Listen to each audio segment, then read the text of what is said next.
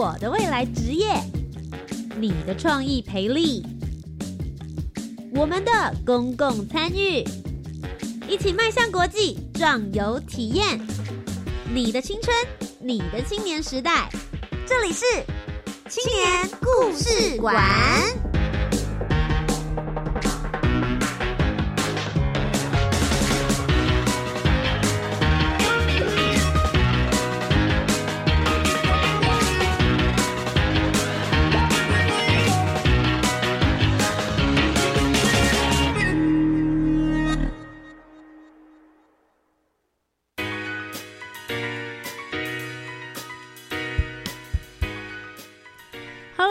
听众朋友，大家好，大家晚安，欢迎来到教育广播电台，每周三七点零五分到八点钟的青年故事馆，我是你们的节目主持人涂杰，陪你们一起聆听青年的好故事。今天的节目呢，要跟大家来聊一聊的是青年海外志工。其实很多人想说啊，好想出国去走一走，看一看。除了旅行跟壮游之外，其实也许做志工。付出你自己能够拥有的那一些技能，其实也是很棒的一件事情哦。而教育部青年发展署呢，每一年都会遴选青年志工服务绩优的团队跟团体来做一个表扬。除了告诉大家说，诶，他们是志工服务做得非常好的标杆，也是希望可以号召更多的青年，如果你有想要来做海外志工的话，也许也可以加入他们的行列。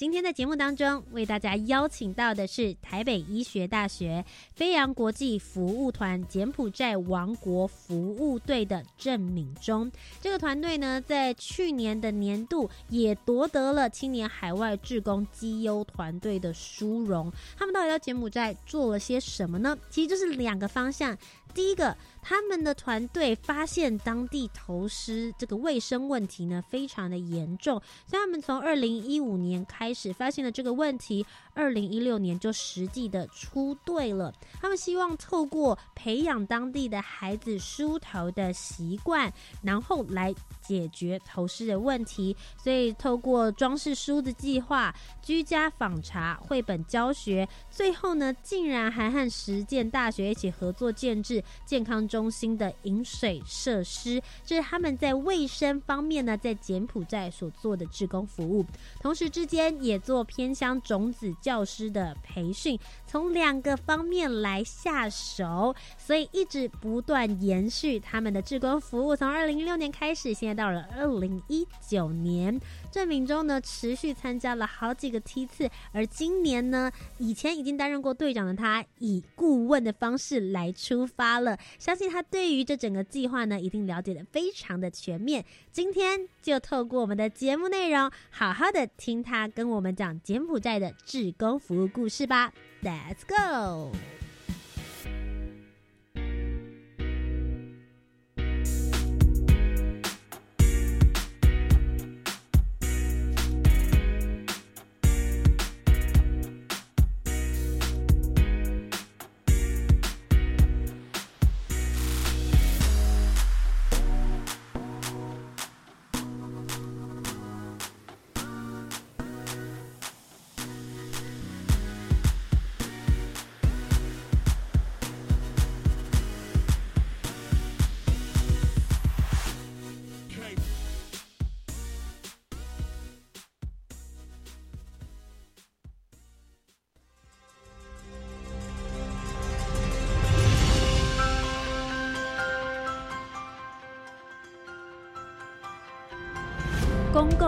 与，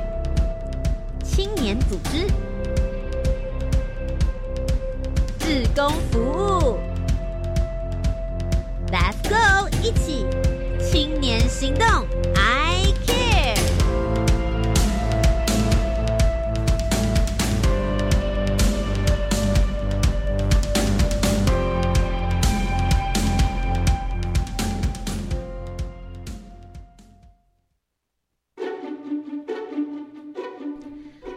到由教育部青年发展署以及教育广播电台所共同制播的青年故事馆。今天的节目呢，我们要带大家飞到海外去喽。但我们不只是去玩而已，我们还要自己付出你所有的技能，一起来做志工。今天呢，我们邀请到节目当中的呢，是来自于台北医学大学医学系四年级的郑敏中。他其实之前呢，就是到了柬埔寨来去做志工。服务，我们一起欢迎他来跟我们分享属于他的故事。欢迎敏中，大家好，我是敏中。敏中先跟我们介绍一下你们的柬埔寨志工队究竟在做些什么样的服务呢？嗯，我们其实是北医的一个学生社团，那我们的服务地点是在柬埔寨。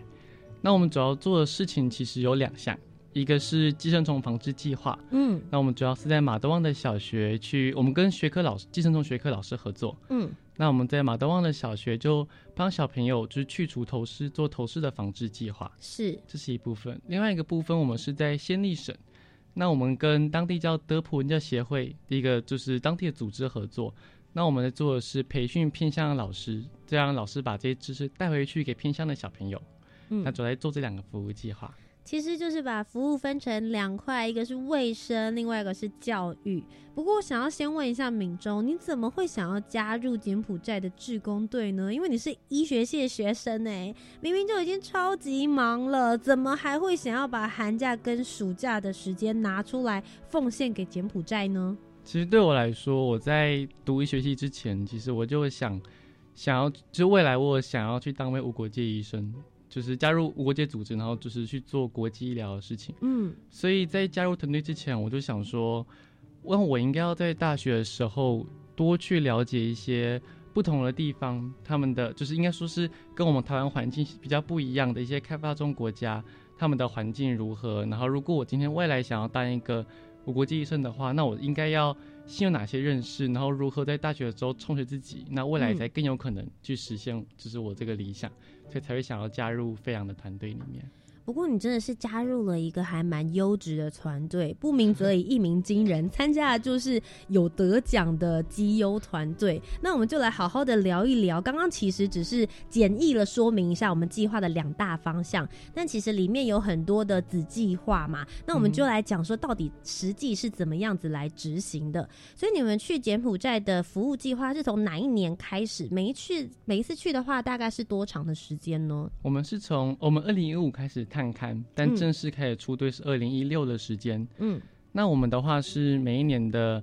寒假跟暑假都会去，每次去两个礼拜。嗯，这样。那每次两个礼拜的时间，说长不长，缩短好像也不短。可是因为每隔半年都会去，所以它其实算是一个有长期性的延续计划的方式，对吗？对，比较长期的计划。嗯，像我们在我们从二零一五年那时候，我们跟今天从学科老师，我们到马德旺的小学去，然后我们就有做就是头虱的筛检，我们就发现说，这头虱在台湾其实已经是一个就是很少见，几乎几乎没有对对对对有这个很久以前父母辈之类的才会有的问题，但是我们就发现说，在柬埔寨的小朋友其实感染率非常高。嗯，那对小朋友来说，其实感染头虱是一件，你说它会致命吗？其实不会，但它其实很麻烦。麻烦一点是，它头就会很痒。就是很痒，就影响到睡眠，而且头虱它是在小朋友的头里面，它会吸血，所以如果就是有很多只头虱感染的话，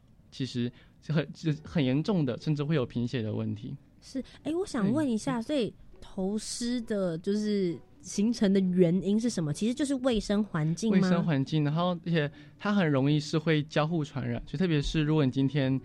可能小朋友的个人卫生习惯比较没那么好，嗯，或是比较难以养成的时候，他其实很容易就会从一个小朋友有之后传给另外一个小朋友，然后之后整个都会有，然后一起睡觉，就是如果小朋友小朋友玩会传染嘛，小朋友回家睡觉的时候。会传给他的家长，所以就会一直整个就是整个村落的人，然后甚至延伸到整个地区，其实大家就可能都会感染。它会是一个聚集性的，一个都会有感染。OK，所以你们那个时候二零一五年去探勘的时候，就发现他们有这样子的这个卫生的问题，所以后来二零一六年你们第一次出队的时候，着手就开始要解决这样子的问题。你们是怎么做的？我们其实在想，其实就呃想蛮多，就是我们开始想说，头饰的房子其实有很多个方式。那有一些组织，就我们有已经在先例有遇过其他组织在不同的地方也是做防治头虱的，他们的方式是帮小朋友用头虱的洗发精洗头，那当然就可以把头虱给去除掉。嗯，也是那个也是要持续性的，对不对，对？这个问题就是他们很就是有其他团队我我们遇到他们是就是寒暑假去洗一次这样，可是但问题就是就只你洗一次洗半年洗一次吗对，这就没了。可是之后又会再有，所以我们嗯想说，嗯，这可能不是一个比较长久的方式。治标不治本，对，有另外一个方式，它超治本的，可是它也蛮极端，怎么做？把小朋友头发剪掉，就不会有头虱了。就是就是确实你是很多我们看到当地小朋友，有平头小男生是几乎没什么头虱是，真的吗？是因为这样子的话，其实头虱就没有寄生的地方它方，那边有一个就是是可以一是遮蔽，那同时也是能够让它生存的环境。所以了解。头发确实是，可是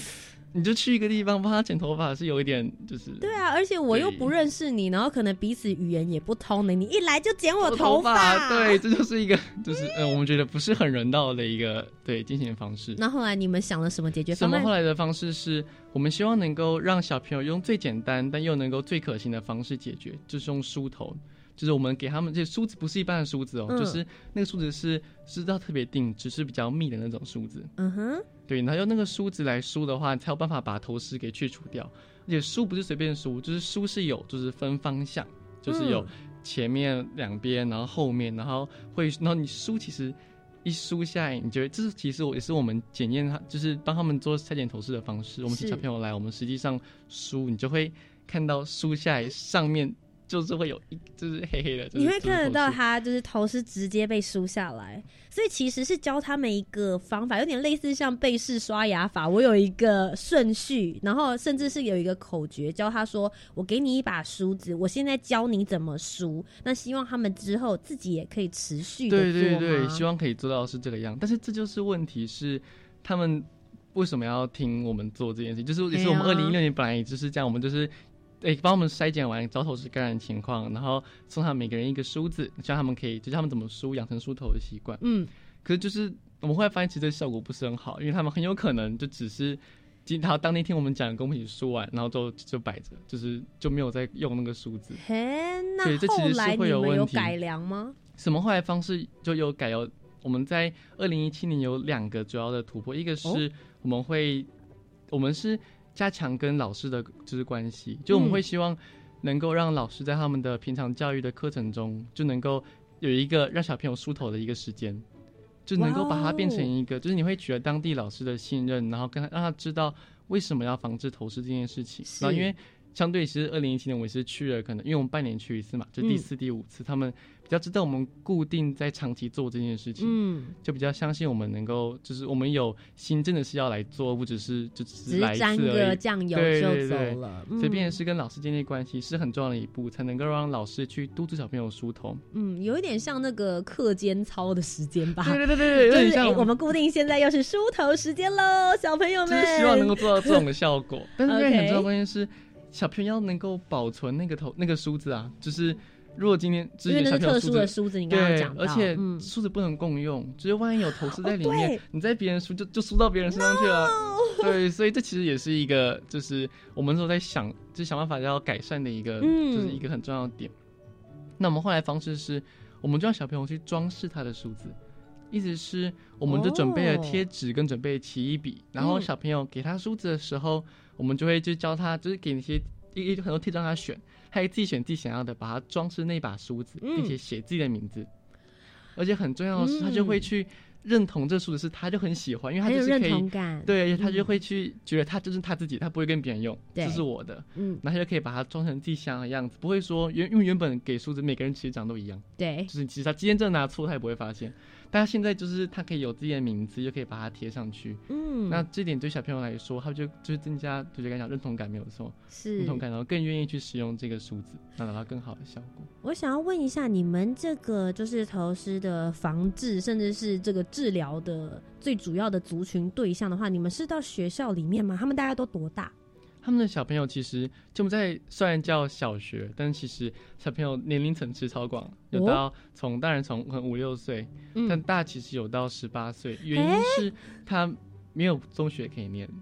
就是他们那个区域中学可能就那几间，离他家很远，那他可能嗯就是因为他们哦，他们其实小学是这种上下午班，就是小朋友只要去上午班，那有一批有另外一批小朋友就去下午班，OK，是上下午制的。所以如果我今天要去一个很远的小学的话，或者很远的中学的话，那其实那他们会上下午班很重要的原因是。因为下午班是他们可能要回家帮忙，就是家务帮忙什么，哦，所以如果我今天去很远的小中学念那一书的话，天就没有了。所以这嗯对于他们的家庭来说不是一个能够负荷的事情。所以确实我们看到蛮多小朋友是已经到那就是十八，我们问确实也就是十七、十八岁的小朋友，那他就是持续念小学，那他没有办法进一步往上，他们年龄层其实蛮广。所以年龄层很广，但是每一个人可能因为在那个区域里面嘛，大家都还是会遇到这样子的投失问题。所以你们二零一五年发现了这个问题，二零一六年付诸行动，结果发现需要改良。到二零一七年做了两个关键的事情之后，接下来呢，二零一八年，当时你以队长的身份出队，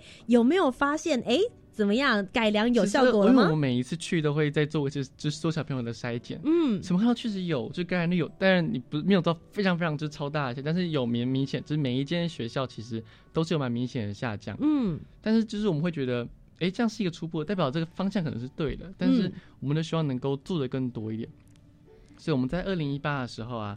那时候就像我刚刚讲，其实会有家户户一直感染的问题，就是小朋友有，爸妈可能就会有，那就是大家吃在一起，大家都有这样。嗯，所以我们就开始想说，那针对小朋友，就是让他们梳头去除其实不够，我们还希望能够走到他们家户里面去。嗯，所以我们在二零一八年做一件事情是，因为我们有调查哪个小朋友都是感染率的情况嘛，所以就发现说，二零一六一七的感染率都很高。嗯，那这样的话，我们就去针对这个小朋友去他家里面去做居家的访查，然后当然是在他们当地的老师跟社长陪同下一起去。是，你就看他们的可能居家的环境是他们可能小朋友是，比如他他都是高脚屋了，高脚屋比较多，嗯，所以可能大家就会睡在一起。那那个棉被就是他们的当地的水源其实不是那么方便，嗯，所以你很难说定期的清洗。所以我们就会去跟家长让他们知道小朋友的情况，那也会去对他环境中的危险因子，比如说一起共一起睡的这个棉被，那嗯它其实有一个很防止偷生简单的方式，就你把它拿出来，棉被拿出来，然后用个黑色塑料袋包起来。嗯因为他们其实当天气是很热的，在柬埔寨，也他们也有半年几乎是不会下雨的。你就把那个黑色袋子，把它就是包的那个棉被，你就把它放在外面去曝晒。那晒哦其实杀菌吗？杀，就是它很很，这是一个就是经过研究证实很有效去去杀死头虱的方式。嗯，对对，其中这个方式，你就把就是头虱给去除，然后再把它就是再把它就晒晒完，然后把它棉被就是把头虱清完。其实定期做这件事情，就能够防止头虱残留在棉被上面。嗯，那也很重要的是，我们到家户之后，除了像危险因子、像棉被之外，很重要的是，我们也给他们的家长也会给他们梳子，就是变成是他们全家每个人，就是可能爸爸妈妈，尤其实爷爷奶奶都有的，这边都给他们梳子，并且教他们去就是进行梳头这个动作。是。对。所以就变成是不只是在学校教孩子，在家里里面的话，也让爸爸妈妈、长辈们就会变成是说，在家里的环境里面，大家会教他梳头；去了学校，大家也在梳头，对对所以其实就比较全层面面性对，都要有做同时，才更有可能让小朋友对，因为确实，如果小朋友每天都在学校梳头，确实他没有头饰，结果爸爸妈妈回家都还是有，那还是没办法、啊。还是会，对对对，然后万一有又带回来又感染这学校的小朋友，就是一个不断的循环，所以必须要打破这件事情。所以其实像这个寄生虫，尤其是这个头虱方面，你们就已经相当的算是有每一年这样下来，你们已经有了一个心得。所以接下来二零一九年八月份嘛，你们现在应该就是要嗯出队的时间了。今年有一些什么样子新的计划，还是就是继续持续来观察到底有没有效果呢？当然，头虱的话，就是这会持续追踪之外，另外一个很重要的是，其实要头虱，它其实有点像是一个指标吗？就它其实反映的是小朋友的卫生习惯如何。嗯，所以更重要的是，如果我们可以让小朋友去养成的卫生习惯的话，就更就更能够去，就让小朋友去杜绝不只是头虱，各种肠胃道的寄生虫或者是各种细菌病毒都能够有效的防治。对，所以我们那时候我们在哎去年暑假的时候，二零一八年暑假的时候，嗯那时候我们在做两个，一个是希望能小让小朋友养成就是卫生习惯的重要性，所以但是就是你光是教小朋友要洗手，就是他们不会真的去洗手。我。懂，你就说要洗手，要洗手，OK 啦，然后就忘了。对对对，就是而且我们也不知道到底有没有在洗手，嗯。所以我们在想说，一个是知识面应该要比较能够延续，是，所以我们就是用绘本故事的方式，就我们设计一个绘本，就我们自自己画，然后把它翻译成柬埔寨文，然后哦，就会有就是小朋友做的一些个人卫生习惯，当然嗯有包括梳头，有包括洗手，包括个人卫生清洁等等的。用绘本其实很重要的目的是我们比较希望能够像用讲故事的方式嗯，跟他们说，就是让小朋友就不会像是在听别人在教他东西，我懂，不会像说教，对对对，不是说教，就比较像是能够用一个故事，那就会有一些当地可能一些动物，然后他们就可能就会从动物的角色这些绘本故事中去了解，也可能我们希望他们知道的知识，是，就是一些绘本还很重要是一样，我们希望能够教老师，老师可以持续的把绘本故事讲给小朋友听，继续传下去。对，就不会只是我们半年跟他讲一次，而是能够定期就有老师能够持续跟他们强调这个故事，嗯，这是一个知识面的部分。是，所以你们二零一八年做了这样子的绘本故事，然后希望，当然啦，这都是一个期望值，就是它继续可以传下去。那你们今年度二零一九年寒假还有再去吗？有发现这个绘本有继续延续它的生命吗？它有就是呃，它依然存在，对，然后老师，然 后对，然后因为我们是每个学校是有留几本，那除了老师可以讲之外，小朋友也可以去看，嗯，就这个绘本的故事，是，对对对，所以它确实有持续的在用，然后我们也有跟老师讨论，他们也觉得就是这是一个蛮好的方法，所以我们今年就会想要继续用绘本这个媒介去做更多的事情，是。对对，像所以刚刚有提到说，就是有这个梳子的计划，有居家的访谈，也有绘本知识方面的。那最后一个部分的话，应该就是硬体方面的。对，这就是、嗯这也是一个就是真的蛮大的问题，就是我们是。呃，可能医学背景的，我们不不可能在当地帮他们盖一个东西，或者是对，这是这太困难了，这完全是 不是我们领域可以这不知道做到的募资多事情？少了。对，这真的太难。但是我们就很幸运，就是我们在二零一七暑假的时候，我们嗯刚好那时候在先例，还不是在我们的服务的马德旺市，是在先例的时候，其实遇到来自台湾的另外一个团队，嗯他是时间大学的建筑义工队，他们是诶实践大学建筑系的学生，那他们是在大四的课程，由他们的陈国洲老师会带他们到柬埔寨去，实际上应用他们所学，去盖一个就是盖一个当地的一个建筑这样。嗯。所以我让他们当时在先例其实计划告个段落，他们希望可以装马德旺去发展。哦，那刚好我们就在马德旺对，嗯。所以我们就跟他们谈，就是进一步那种进一步合作的机会，所以我们就回到台湾，也就是有跟他们一起去讨论，那我们就嗯。希望说，能不能够在当地提供一个干净饮用水的设备，是因为对小朋友来说，我们会说哦你要洗手哦，可是就是你没有水，你要它，就是或者是那个水其实很不干净，就是嗯你洗手其实没有不是也没用，对，不是很有。意义。对，嗯所以而且在当地，像我们台湾是自来水系统嘛，所以当然水是嗯干净，可是那不是一个那个就是服务队能够在当地就建好一个自来水系统，这不太可能。是所以我们跟实验队其实讨论蛮久，后来我们讨论出来的方式是有一种技术叫生物性滤水器，嗯它就是有就是生物层，那就可以把水当地的水，不管它有多少就是细菌病毒，就把它倒进去之后，它是有就是一些微生物可以在里面把它给去除掉，然后出来的水是干净哦，当然要定型的定期的更新什么，嗯当然是。嗯但是，所以我们就在跟实验大学合作，他们在当地帮我们盖了一个健康教育中心，里面就有这样子的水塔，然后做饮就是干净饮用水的一个就是设备这样。那干净饮用水当然不只是喝，他们来洗手、刷牙什么的都可以进行出去落实。哇塞，这运气很好哎，真的真的是突破一个 我们很重要的地方，因为干净的水源其实一直以来都是在做偏乡的或者是这些国家的志工非常非常烦恼的问题，所以解决这件事情，其实接下来的卫生问题就很有机会可以被解决了。没错。好的，第一阶段呢，我们听到了民众跟我们分享有关于他们从头虱，然后到梳子，甚至到后来的硬体设备以及知识呢，怎么样子传递好的资讯或者是好的观念给当地的孩子们。那事实上，刚刚还有提到一件事情，就是教育。究竟呢，他们的志工队怎么样子来处理偏乡教育的呢？我们稍微休息一下，等一下再继续回到我们的青年故事馆。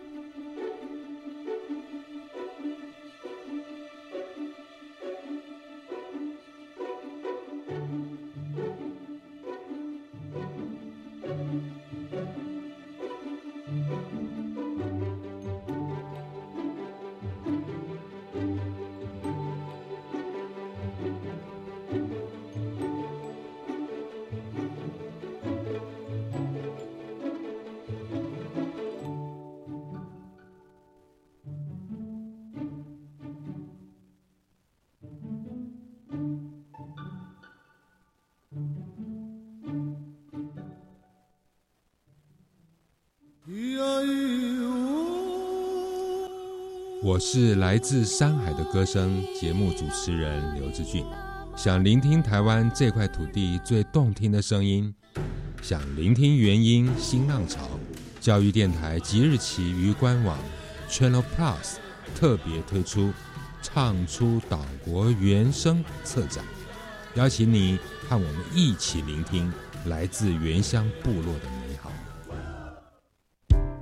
小美整天打混摸鱼，你看她又在下载盗版影片和音乐，还到处转贴图文呢。别气，像那样未经授权就随意下载、分享别人的影音及图文档案，会侵犯到著作权哦。这么严重啊？嗯，那快去提醒她，触法行为不能做，一定要尊重智慧财产权。智慧局提醒您，禁止网络非法下载影音、图文及照片等著作，以免触法。以上广告由经济部智慧财产局提供。啊、现在网络或媒体报道的东西都让我好混淆哦。那些内容啊，可能是刻意的扭曲或截取片段。那怎么办？从学校开始就要重视媒体试读教育，让大家了解各种讯息产制的流程，增强思考判断力。所以说，看到各种报道，不要随便相信，是吗？对，让我们成为有思考力的乐听人，一起重视媒体试读教育。以上广告由教育部提供。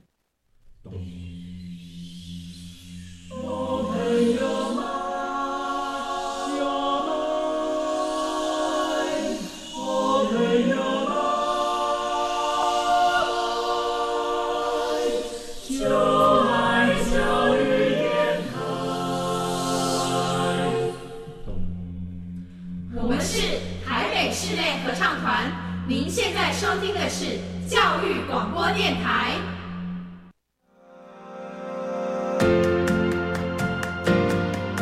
到教育广播电台，你现在收听到的节目是青年故事馆，我是节目主持人涂杰。今天为大家邀请到节目当中的是参与了教育部青年发展署青年海外志工的绩优团队，台北医学大学的飞扬国际服务团柬埔寨王国服务队的，他同时呢也是医学系四年级，介绍他好漏漏的，非常非常长。Anyway，记住他的名字就好了，他是郑敏忠。大家好，我是敏中。好，敏中刚刚跟我们聊到了，其实这个他们的柬埔寨的服务队呢，从二零一五年，然后去观察到柬埔寨到底有些什么样子的问题是他们可以帮得上忙的。二零一六年出队，那他从这个团员变成了队长，然后到今年呢，二零一九年出团，他已经变成了顾问了，经历了非常多不同的身份。他今天要来继续跟大家聊一聊，他们究竟呢这个飞扬团队在柬埔寨还做了一些什么样子的计划。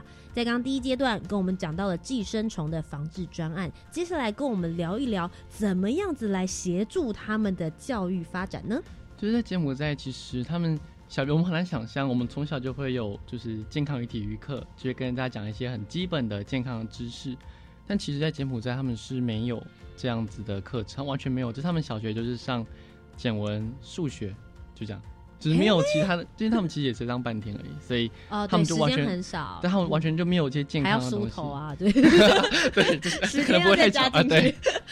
但所以就是他们其实都就是这不只是在我们服务的，我们刚才老东方小学，不只是他们是一个整个柬埔寨，其实他们的在国小的教育里面，从来不会有人跟他们讲健康知识这件事情。嗯，所以它其实这是一个很严重的问题，是你没有健康知识，你就不知道为什么要做这些健康的行为，你不会做健康的行为，你很容易就会有健康的问题。是，所以我们就希望能够找到一个方式，能够去协助改善教育，就是健康，就是没有健康知识的这个问题。嗯那所以我们的方式是，我们就跟当地一个组织，它是在德普人教协会，它是在做偏乡，他们有在当地盖了很多偏乡教室，让偏乡小朋友可以来上课，偏乡老师这样。嗯所以我们就跟他们合作，我们把卫生教育的知识去教给老师，再让老师把这些知识带回去给偏乡的小朋友。哦，我们就能够一次影响很多个小朋友，这样能够，因为嗯我们不太可能就是每一次都去教接教小朋友的话，其实教的很有限，就是是就是那几个小，就是可能一次教大概可能三四十个小朋友教好一个东西这样。嗯可如果我们今天教三四十个老师，每个老师都可以再教三四十个小朋友的时候，那个影响力就是三十乘三十、四十乘四十，对对对对。是。所以其实你们是自己编了一个教案吗？或者是说教学的方式给这些老师呢？有，就是我们当然我们会先了解，就是有些是就我们在他自己的健康资料数据会知道他们现在有哪些的，就是健康上的问题。那有一些是当地老师直接给我们的回馈，说他们觉得哪方面是他们希望能够就是进一步去能够教到小朋友，或者去自己也想要去更了解的。嗯，所以我们就是以就是我们从他们当地的健康资料跟老师提出来的就是想要学的东西为主轴去设计一系列的就是教学的内容。所以我们重点就会是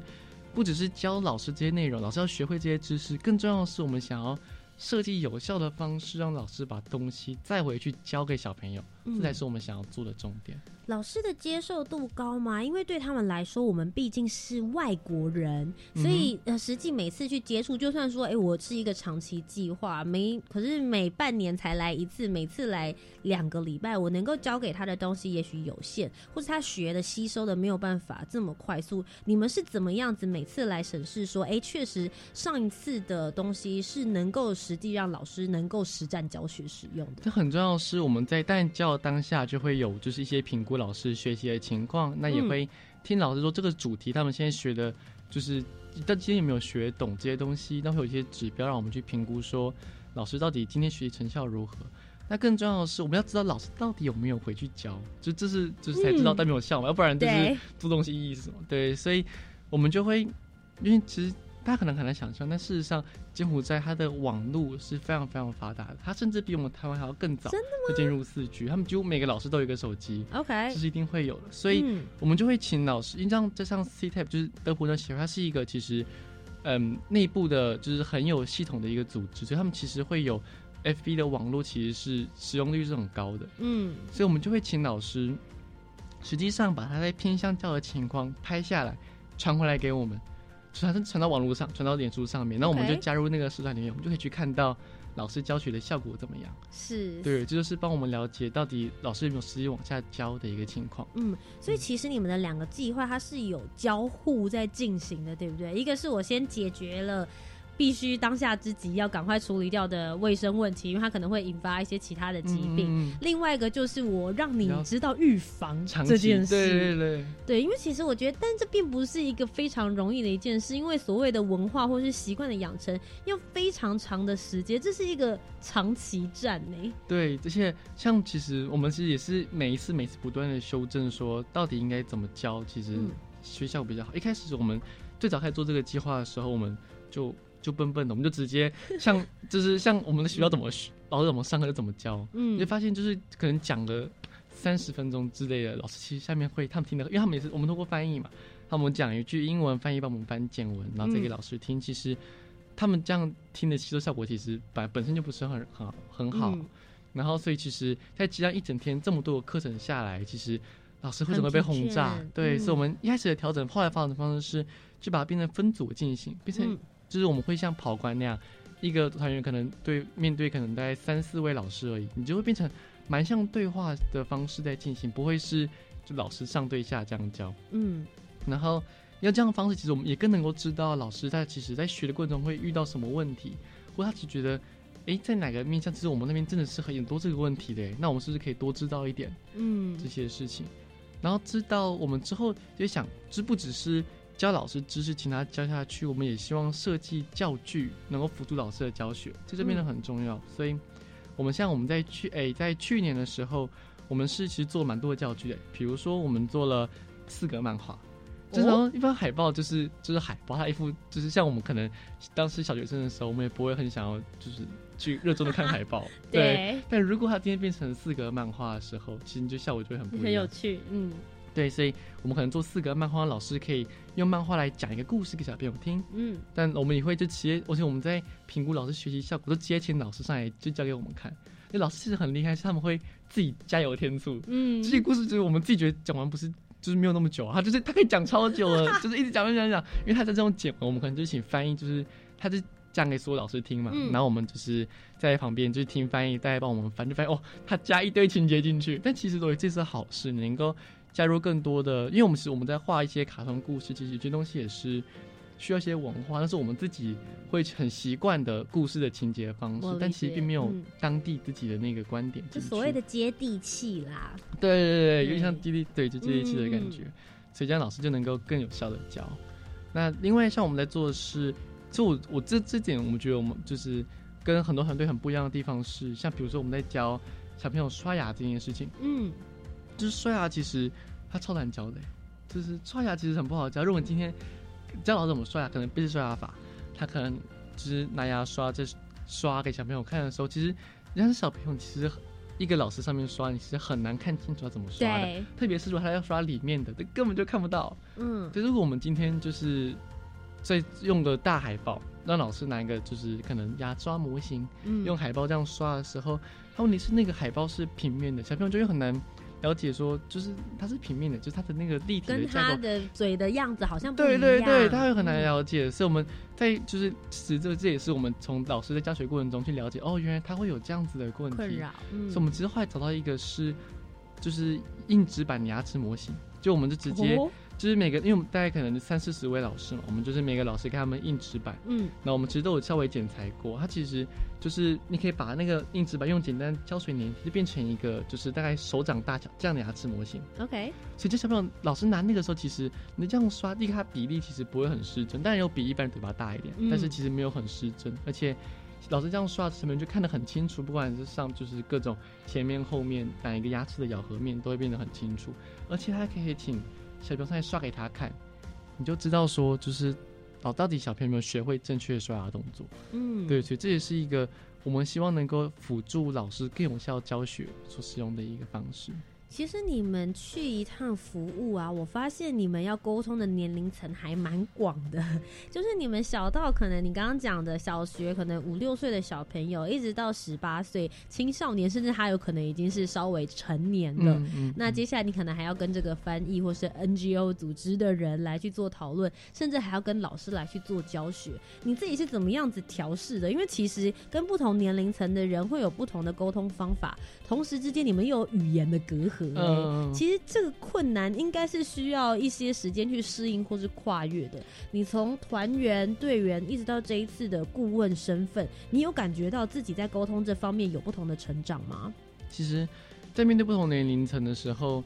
就是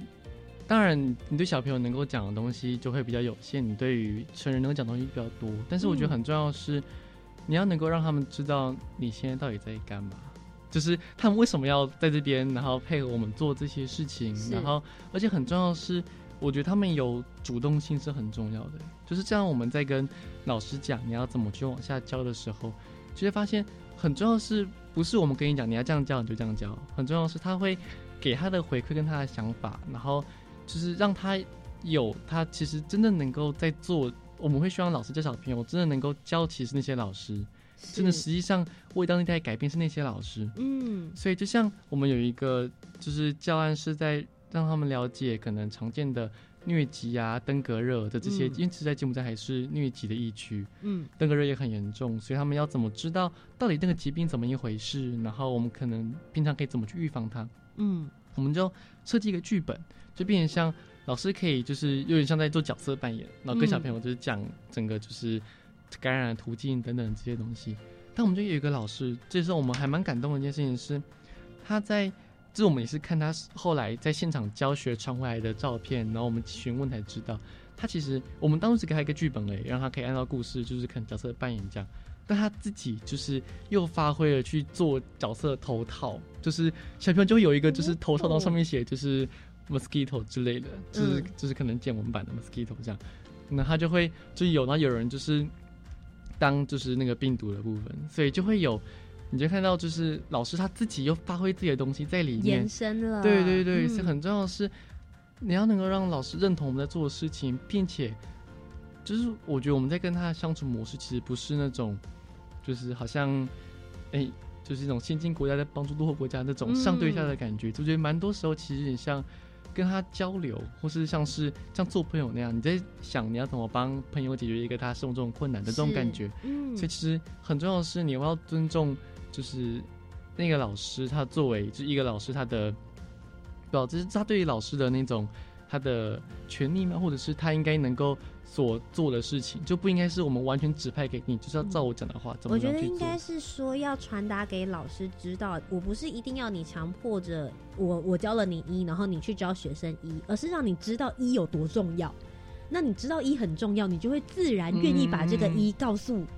你的所有的孩子们，或是你的学生们。对是这个重要性的传达，有的时候比教方法或者是告诉他这个观念来说，其实更重要他。就会更去发挥，而且这是很重要，你要真的要尊重他，嗯就是把他就是去跟他交流，然后让他其实去参与这件事情，而不是就是指派他一定要去做某件事情这样。嗯，所以其实你在这个整个服务的过程之中，我们常常就会像你刚刚说的，我们都会想说我们是去付出或是去服务，但其实更多的你感觉到的是交流，因为事实上在透过服务的过程之中，自己也有获得一些成长啦。不过里面当然有一些比较让你印象深刻的故事，会让你觉得比较温馨。我其中对某一个这个 NGO 组织的行程，我自己觉得还蛮感兴趣，因为事实上你们一开始去到的这个服务的两个城市之中，其中有一个本来是没有 NGO 组织的，对吗？嗯，是，就是它柬埔寨它其实是一个，它其实它是一个资源，它其实有相当多的国际的资源，就特别是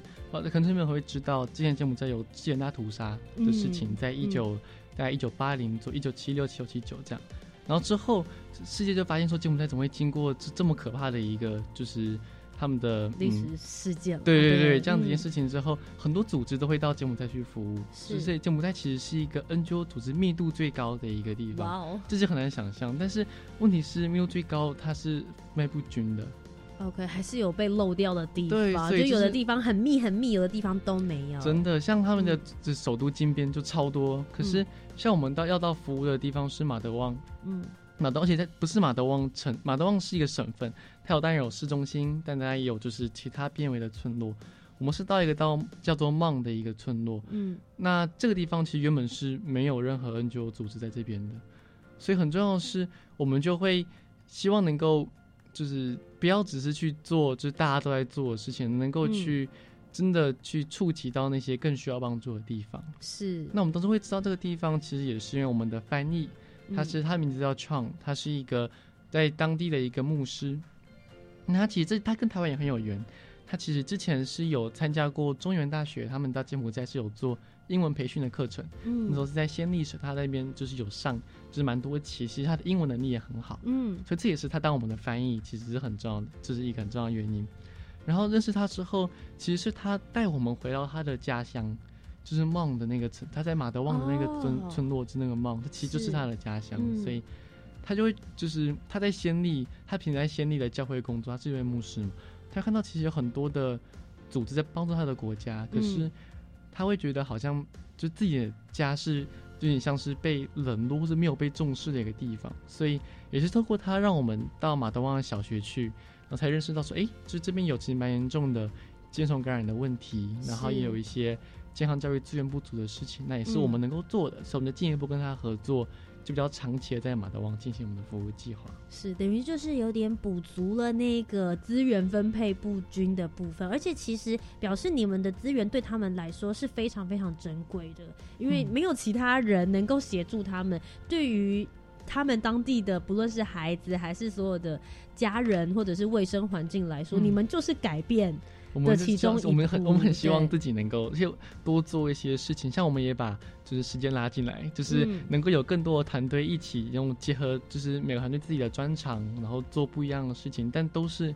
为着能够促进当地健康同一个目的嗯。在做。你参与飞扬的这个柬埔寨志工团队，其实也有一阵子的时间了。那随着这个时间的演进，以及接下来你有讲到说你未来也有目标，希望能够做这个无国界医疗相关的服务。你觉得透过这个活动，让你自己本身有什么样子的成长？他其实我就会发现，我当初是想要就是未来可能成为一个国际医生，我可能可以去一些开发中的国家，然后可以就是施展医疗专长之类的 这种，就当初那个梦想是这样。但发现其实就是这个梦想其实嗯是很需要被调整的。就我会发现说，其实很多开发中国家他们需要的并不是那种就是一个一次性做义诊。你可能一诊可以治病，但你一次就治那几个人而已，而且很重要的是，他们回去之后会继续生病，就你没有办法从，比较根本的他们的健康卫生环境中去调整。嗯所以我就会希望说，就是我自己可以不只是就是在接下来的学习过程中，不只是成为一个医生，就学习如何去治病，更重要的是，我希望自己可以多一些公共卫生的概念，或者是更多这些知识，能够我都发现说，其实当地这更需要的其实不是这些义诊，而需要的是能够长期投入去改善公共就是基础卫生的这些计划。嗯，这才是对他们来说更重要的事情。所以我就把我从就是原本就是一个当然好医生的梦想，就整个就是跳开，就发现其实目标应该不是治病，而是怎么去促进健康。而真的能够促进健康，很重要的其实是一个好的能够就是在当地落实的长期的基础公共卫生的计划，嗯这才是我会期许自己未来能够更投入的一个领域。嗯，那当然也会，也会，当然你就会发现，当你不跳脱就是单纯治病的时候，很多其实是人跟人之间的事情、文化的事情，所以我就会发现，光学医学不够，我会希望自己能够更多一些社会科学的视角，就不管是，但像哲学，像是经济学，你了解他们怎么做，就是可能。在经济没那么好的人，他们会怎么面对他们生活中的决经济的抉择？是那会有人类学学界他们的文化，们是怎么看待疾病的这件事情？那理解他们怎么看待疾病，才知道怎么帮他们去协助他们促进他们的健康。嗯所以我就会在接下来的学习过程中，会促进促使自己去接触更多的公共卫生或是社会科学这些知识，那并且去学越多，再回来投入在我现在服务过程中去。发现说，哎，自己哎有这样认识之后，再做效果会就是哎，好像更能够去做到一些成效。那也很重要的是，再去看自己有哪些不足，然后再不断的去加强，更不断的去让自己更进步。这样是，所以其实透过这个服务，让你自己的未来梦想蓝图其实也更清楚了，嗯可能也落实的更好。因为可能也许原本之前的那个梦想，你会发现说。并不是这么完整的，可能就是你自己想要做的事。有这些的调整，其实也是在服务之中。本来想说一直是付出，没有想到也许能够有这一些这样子的收获。好啦，今天呢，听到了民众跟我们分享有关于他到柬埔寨去做这样子的志工服务。如果听到现在呢，大家会觉得说，哇，有这么多的故事，你也希望能够付出你自己的一些心力的话，非常欢迎大家，不论是可以加入他们，或者是找到相关的志工团队。其其实我觉得就是要趁自己还年轻的时候，十八到三十五岁的青年就勇敢的出发。那我也想问一下敏中，有没有什么话呢，想要给这一些也许还在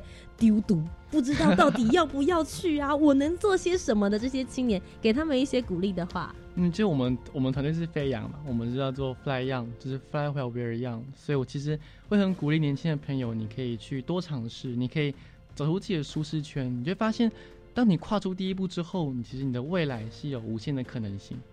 好的，今天再一次非常谢谢台北医学大学飞扬国际服务团柬埔寨王国服务队的郑敏忠，同时呢，他们也是去年度参加了教育部青年发展署青年海外志工绩优团队的得奖团队，也祝福你们二零一九年以及接下来的志工服务呢，能够继续持续为柬埔寨做更多的事。谢谢你，谢谢图姐，谢谢大家。那我们稍微休息一下，等一下继续回到我们的青年故事馆，了解教育部青年发展署接下来要准备进行的精彩活动喽。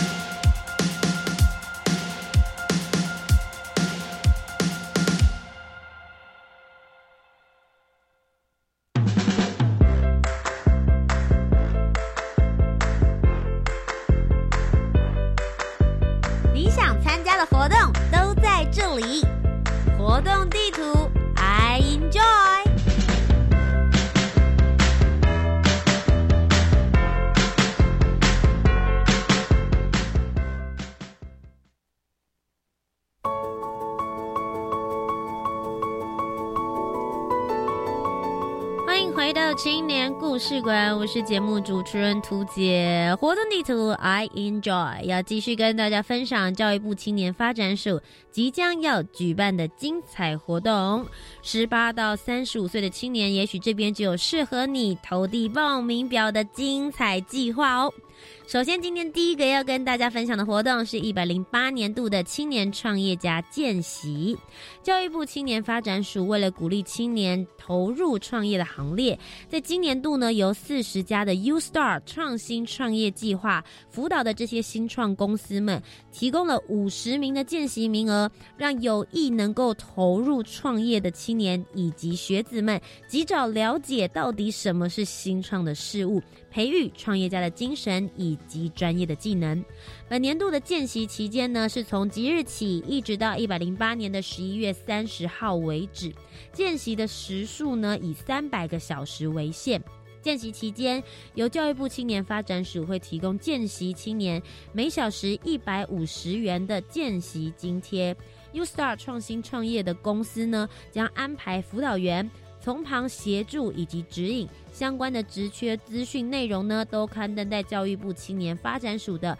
Reach 职场体验网，欢迎大家呢可以上网来搜寻。职务的内容其实非常非常的丰富而且多元，欢迎对于创业有兴趣的青年学生，赶快投出你自己的履历啦！这个履历投递的时间呢，其实每一家公司都不一样，所以大家要仔细看清楚，把握机会喽。接下来是创创大学堂电商经济打造线上线下热销循环的创创座谈沙龙也即将要开始啦。教育部青年发展署为了提供青年了解各项创新创业的主题，创创大学堂今年举办了六场创创座谈沙龙，而八月二十二号呢，就即将在逢甲大学的第九国际会议厅，以电商经济来作为主题，办理打造线上线下热销循环创创座谈沙龙。欢迎对于电商创业有兴趣的朋友们，能够踊跃的报名参加。详情呢，大家可以上网搜寻“创创点火器”网站，或者是粉丝专业都可以找得到哦。这场活动呢，会在八月二十二号举行，请大家呢赶快拿出你的行事历，记下这个时间啦。今天接下来要继续跟大家分享的是一百零八年的大专校院学生会传承与发展研习营呢，也即将要开跑了。是在一百零八年，也是今年的十月五号到六号，是两天的时间。这个活动呢，最主要是因为教育部青年发展署希望可以让学生会组织以及自治的风气日益茁壮，欢迎各校推荐一百零八学年度现任的学生会会长。学生议会的议长，或者是其他全校性学生自治的组织负责人，可以一起来参与这个活动，透过经验的交流，一起让学生会的自治精神永续流传下去。今天最后要跟大家分享的就是青年壮优点的欢乐计划。教育部青年发展署呢，跟非营利组织以及大专校院合作，在全国各地设置了五十九个青年壮游点，提供十五到三十五岁的青年全年度常态而且深度的在地服务，透过办理文化、部落、生态、农村、渔村、志工、体能等。各种的多元活动，让青年体验台湾在地的生活及文化，并且提供壮游体验资讯的咨询等服务，作为青年认识乡土、行遍台湾，随时都可以深度学习的非常重要的入门点哦。如果大家想要一起来探索台湾的话，欢迎可以上教育部青年发展署的网站，或者是到壮游体验学习网就可以找到相关资讯了。以上呢就是今天的青年故事馆。如果喜欢我们的节目内容的话，不要忘记要锁定每周三晚上的七点零五分到八点钟，由节目主持人涂杰带着你一起聆听属于青年的故事。时间差不多喽，那我们就下周再见啦，拜拜。